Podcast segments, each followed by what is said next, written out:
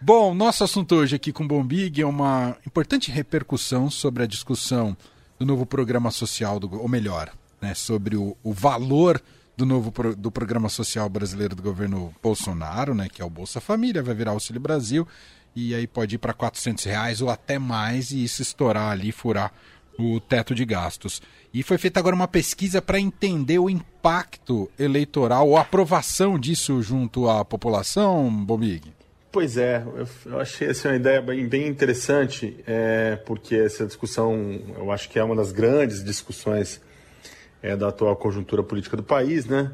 Não apenas por, pela questão eleitoral, mas também por conta da, da responsabilidade fiscal, né? E aí a Quest Consultoria, em parceria com a Genial, fez um, foi medir, né? É, fez uma pesquisa para tentar mensurar é, o impacto, o eventual impacto eleitoral do, do Auxílio Brasil, né?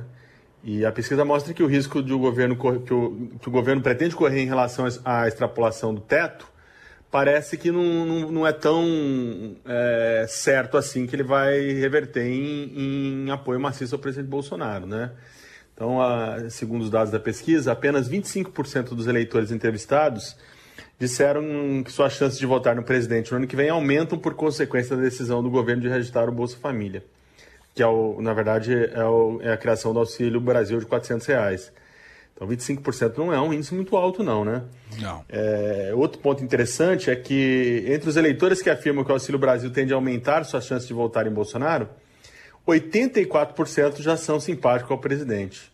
E dos que afirmam que essa medida diminuirá, diminuirá as chances de votar em Bolsonaro, são 50, é, é, que é um total de 54%, 16% é, são de apoiadores do presidente. Então é um risco aí que, que é alto, né? É, de mim. Tira um pouco essa ideia de que, até eu já tinha repetido isso aqui, é, eu estava falando num, num, caráter mais genérico, né, e não especificamente dessa questão do Bolsonaro, né, de que a transferência de renda quase sempre é uma reversão de, de, de intenção de voto, né. É, isso é uma coisa meio clássica de política, né? Quando você dá dinheiro para o eleitor, né? É, por meio de transferência direta de renda, ele tende a, a, a, melhorar né? a avaliação que ele tem do governo, do governante, enfim, de quem transferir esse dinheiro, né? Mas é, é a pesquisa aqui no caso do Bolsonaro mostra uma coisa interessante. E por que isso, né? Primeiro porque essa bandeira da transferência de, de renda, né, de, da, das bolsas, dos auxílios, está muito identificado com o eleitor do outro lado da polarização, né? Que é o eleitor de esquerda, o eleitor petista. O eleitor clássico, típico do Bolsonaro, que votou nele em 18, né? Ele sempre teve restrições a esse tipo de política pública, né? Então, você é, entra num território meio complicado para o presidente, né? Pode, ele pode reverter benefícios é, lá no Nordeste, onde a situação dele está difícil, mas entre o eleitor típico ali da direita liberal, né, dos, dos, que ainda restaram do lado do Bolsonaro, essa não é uma unanimidade. E então essa pesquisa mostra que, que as dificuldades eleitorais do Bolsonaro acho que vão além do que a gente estava conseguindo enxergar, né? Se nem o auxílio é, é, talvez tenha um alcance tão abrangente como o Planalto espera, como faz, né? Vai ficar uma coisa complicada, porque é, é cenários da economia ruins, é, a CPI acabou, mas, mas a pandemia não, né? E, e eu, eu, entendo que o estrago político da CPI é grande e será, será lembrado até, até, o até, até muito sempre, né? pelo menos até o final da eleição.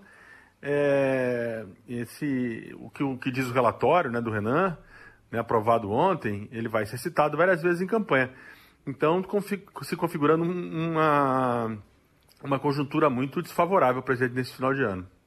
Bom, isso alimenta esperanças daqueles que estão agora tentando um espaço aí para, enfim, para concorrer melhor nas eleições de 22, que no, no, chamado centro, né, se é que a gente pode chamar de centro, mas que estão entre os dois, os dois que melhores pontuam até este momento, Lula e Bolsonaro, né, Bombig? Pois é, vou até recorrer também a, a, a uma pesquisa recente da Quest para falar em linhas gerais desse, dessa, dessa questão da terceira via, né? É, é, o que, que, as pesquisas têm indicado, né? Tem um espaço para a terceira via. Tem um espaço para a terceira via, sim. O problema é que tem candidato demais, né? É, esse é um ponto que, não, não, enquanto você não sedimentar isso, se é que vai sedimentar, vai ser muito difícil você ter, ter uma opção competitiva na terceira via, né? Então, uma, uma conta recente que o Estadão fez, dali 11, 11 para mais de 10, né? Como diz o anterior, para mais de 10 candidatos né, da terceira via. Hoje, aliás, hoje tivemos o lançamento de Rodrigo Pacheco, né? Sim. O presidente do Senado se filiou ao PSD de Gilberto Kassab e também é, se lançou candidato, também se, se, colocou como presidenciável. Então, nesse sentido, é complicado. É, o que as pesquisas têm mostrado é que no, na região, no Sudeste, por exemplo, há um espaço é, de, de, de, crescimento para uma terceira via. E é, é, onde estão os maiores colégios eleitorais, né? São Paulo, Minas Gerais, Rio de Janeiro. Então aí você teria já um, um ponto de partida, uma base de largada. Agora, precisa ter um entendimento. Sem esse entendimento entre eles, vai ficar difícil. Porém, muita gente dizendo que não é a hora ainda. Isso eu ouvi de, ouvi de vários, de vários desses nomes que estão colocados, né? É, sempre que converso, tenho a oportunidade de falar com, com algum deles, eu pergunto, pô, mas não, você não está, é, ao se lançar, o senhor não está fragmentando ainda mais o campo da terceira via? E a resposta, invariavelmente, é, bom, mas agora ainda não é a hora, né? Como não tem ninguém ali muito consolidado, ninguém é, é, acima dos 10% na terceira via, por que não se colocar, né? Inclusive, entrevista recente que eu fiz com o Luiz Felipe Dávila, que é o pré-candidato do Partido Novo a presidente, ele disse isso, ele disse, olha, eu, eu, eu ele defendeu né, na, na, entrevista que chegar ali para metade do primeiro semestre do ano que vem, quem estiver melhor né, é, entre, entre esse grupo da terceira via, entre esses candidatos de centro, que vem encabeçar uma, uma chapa única. Né? Aí ele disse, ele disse, obviamente, esperar que seja ele, né? Ele acha que ele vai chegar lá batendo perto de 10 ou até um pouco mais, e, e aí seria ele o candidato, e disse que se não for ele, ele abre mão. Então essa ideia está muito na praça. E muita gente esperando a decisão do PSDB, que é para final de novembro, né, as prévias do PSDB. É, PSDB não é mais aquele partido enorme, importante, como já foi lá atrás, né, principalmente quando Fernando Henrique era presidente, mas é um partido com muita tradição ainda de disputa do Planalto. E com os quadros é, históricos, quadros importantes e com governos importantes, né, como um dos dois principais pré-candidatos, que é o governo do Rio Grande do Sul, Eduardo Leide, e o de São Paulo com João Dória. Então, esse, eu acho que esse é um, um, vai ser um marco importante. O PSDB definiu o futuro dele e agora União Brasil, né? Ver o que, que o, União, o novo União Brasil faz da vida aí. Se vai ter uma candidatura própria, se vai apoiar um, um, alguém de outro partido. É, o ACM Neto, que é um dos caciques aí do, do União Brasil, já, já disse que por ele União Brasil não apoiaria o João, o João Dória. E ontem fez uma sinalização muito importante eu detesto esse termo sinalização, mas já, já popularizou na política. Quando percebo, já estou falando, né? Para quando fala, imagina a pessoa parar. Sabe aquela coisa de, de aeroporto, né? Que sinaliza para o avião, né? Ou, ou, ou, como a gente conhece aqui em São Paulo, marronzinho, né? Quando tem aquela obra, né? fica fazendo sinais para a gente avançar. Mas ele, ele já indicou, melhor dizendo, que pode ir com Ciro Gomes. O União Brasil poderia ir com Ciro, com Ciro Gomes. Que que aí sim daria um, um, um upgrade na candidatura do Ciro. Portanto, um cenário ainda muito indefinido é, e com Bolsonaro e Lula em situações bem invertidas né, nessa gangorra da polarização.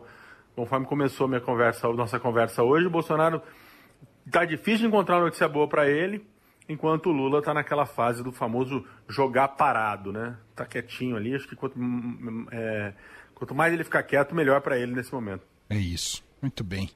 Alberto Bombig, editora da coluna do Estadão, está com a gente três vezes por semana aqui no Fim de Tarde Dourado. E hoje, para fechar, Milton Nascimento, Bombig. Aniversariante da semana, né? Viu o Leandro até comemorando ontem nas redes é. e tal. E aí escolheu o Milton, né? Não, confesso que não sei quantos anos o Milton, Milton tá fazendo. Sete e nove. Sete, ah, são todos contemporâneos, né? Milton, é. tudo regulando Caetano, na idade ali. Milton, é. Gilberto Gil, Caetano, Chico, né? Sensacional. Então, desejar muita, uma vida muito longa para o meu nascimento, né? A gente precisa muito dele. Saúde, paz e felicidade.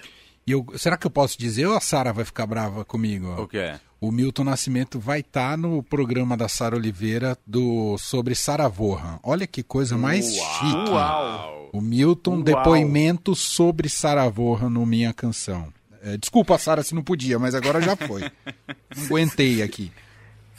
Não, ele, ele, se vocês já assistiram um documentário que tem sobre o Milton Nascimento, eu vi uns tempos atrás, e tem um depoimento do Herb Hancock que é sensacional. O Herb Hancock fala que quando estava no Rio de Janeiro, ele veio passar a lua de mel aqui no Rio. E aí alguém liga para ele, eu acho que era o Zusa, algum, eu falo assim, ah, vem aqui na minha casa, você tá no Rio mesmo, me visitar, não sei o quê. E ele vai, e ele fala que chega lá tem um garoto, um jovem com um violão, e tá ali, quietinho, tímido, daí no final fala, ele vai tocar alguma coisa. E aí o Herbie Hancock fala, e aí eu nunca, eu fiquei deslumbrado, é uma coisa maravilhosa, e era um tal de Milton Nascimento começando ali. Então, eu acho que a importância do Milton, a gente, o Brasil, para variar, né, dá, dá menos importância, não, tem muita gente que dá importância, obviamente, inclusive nós aqui, a Sara e tudo mais.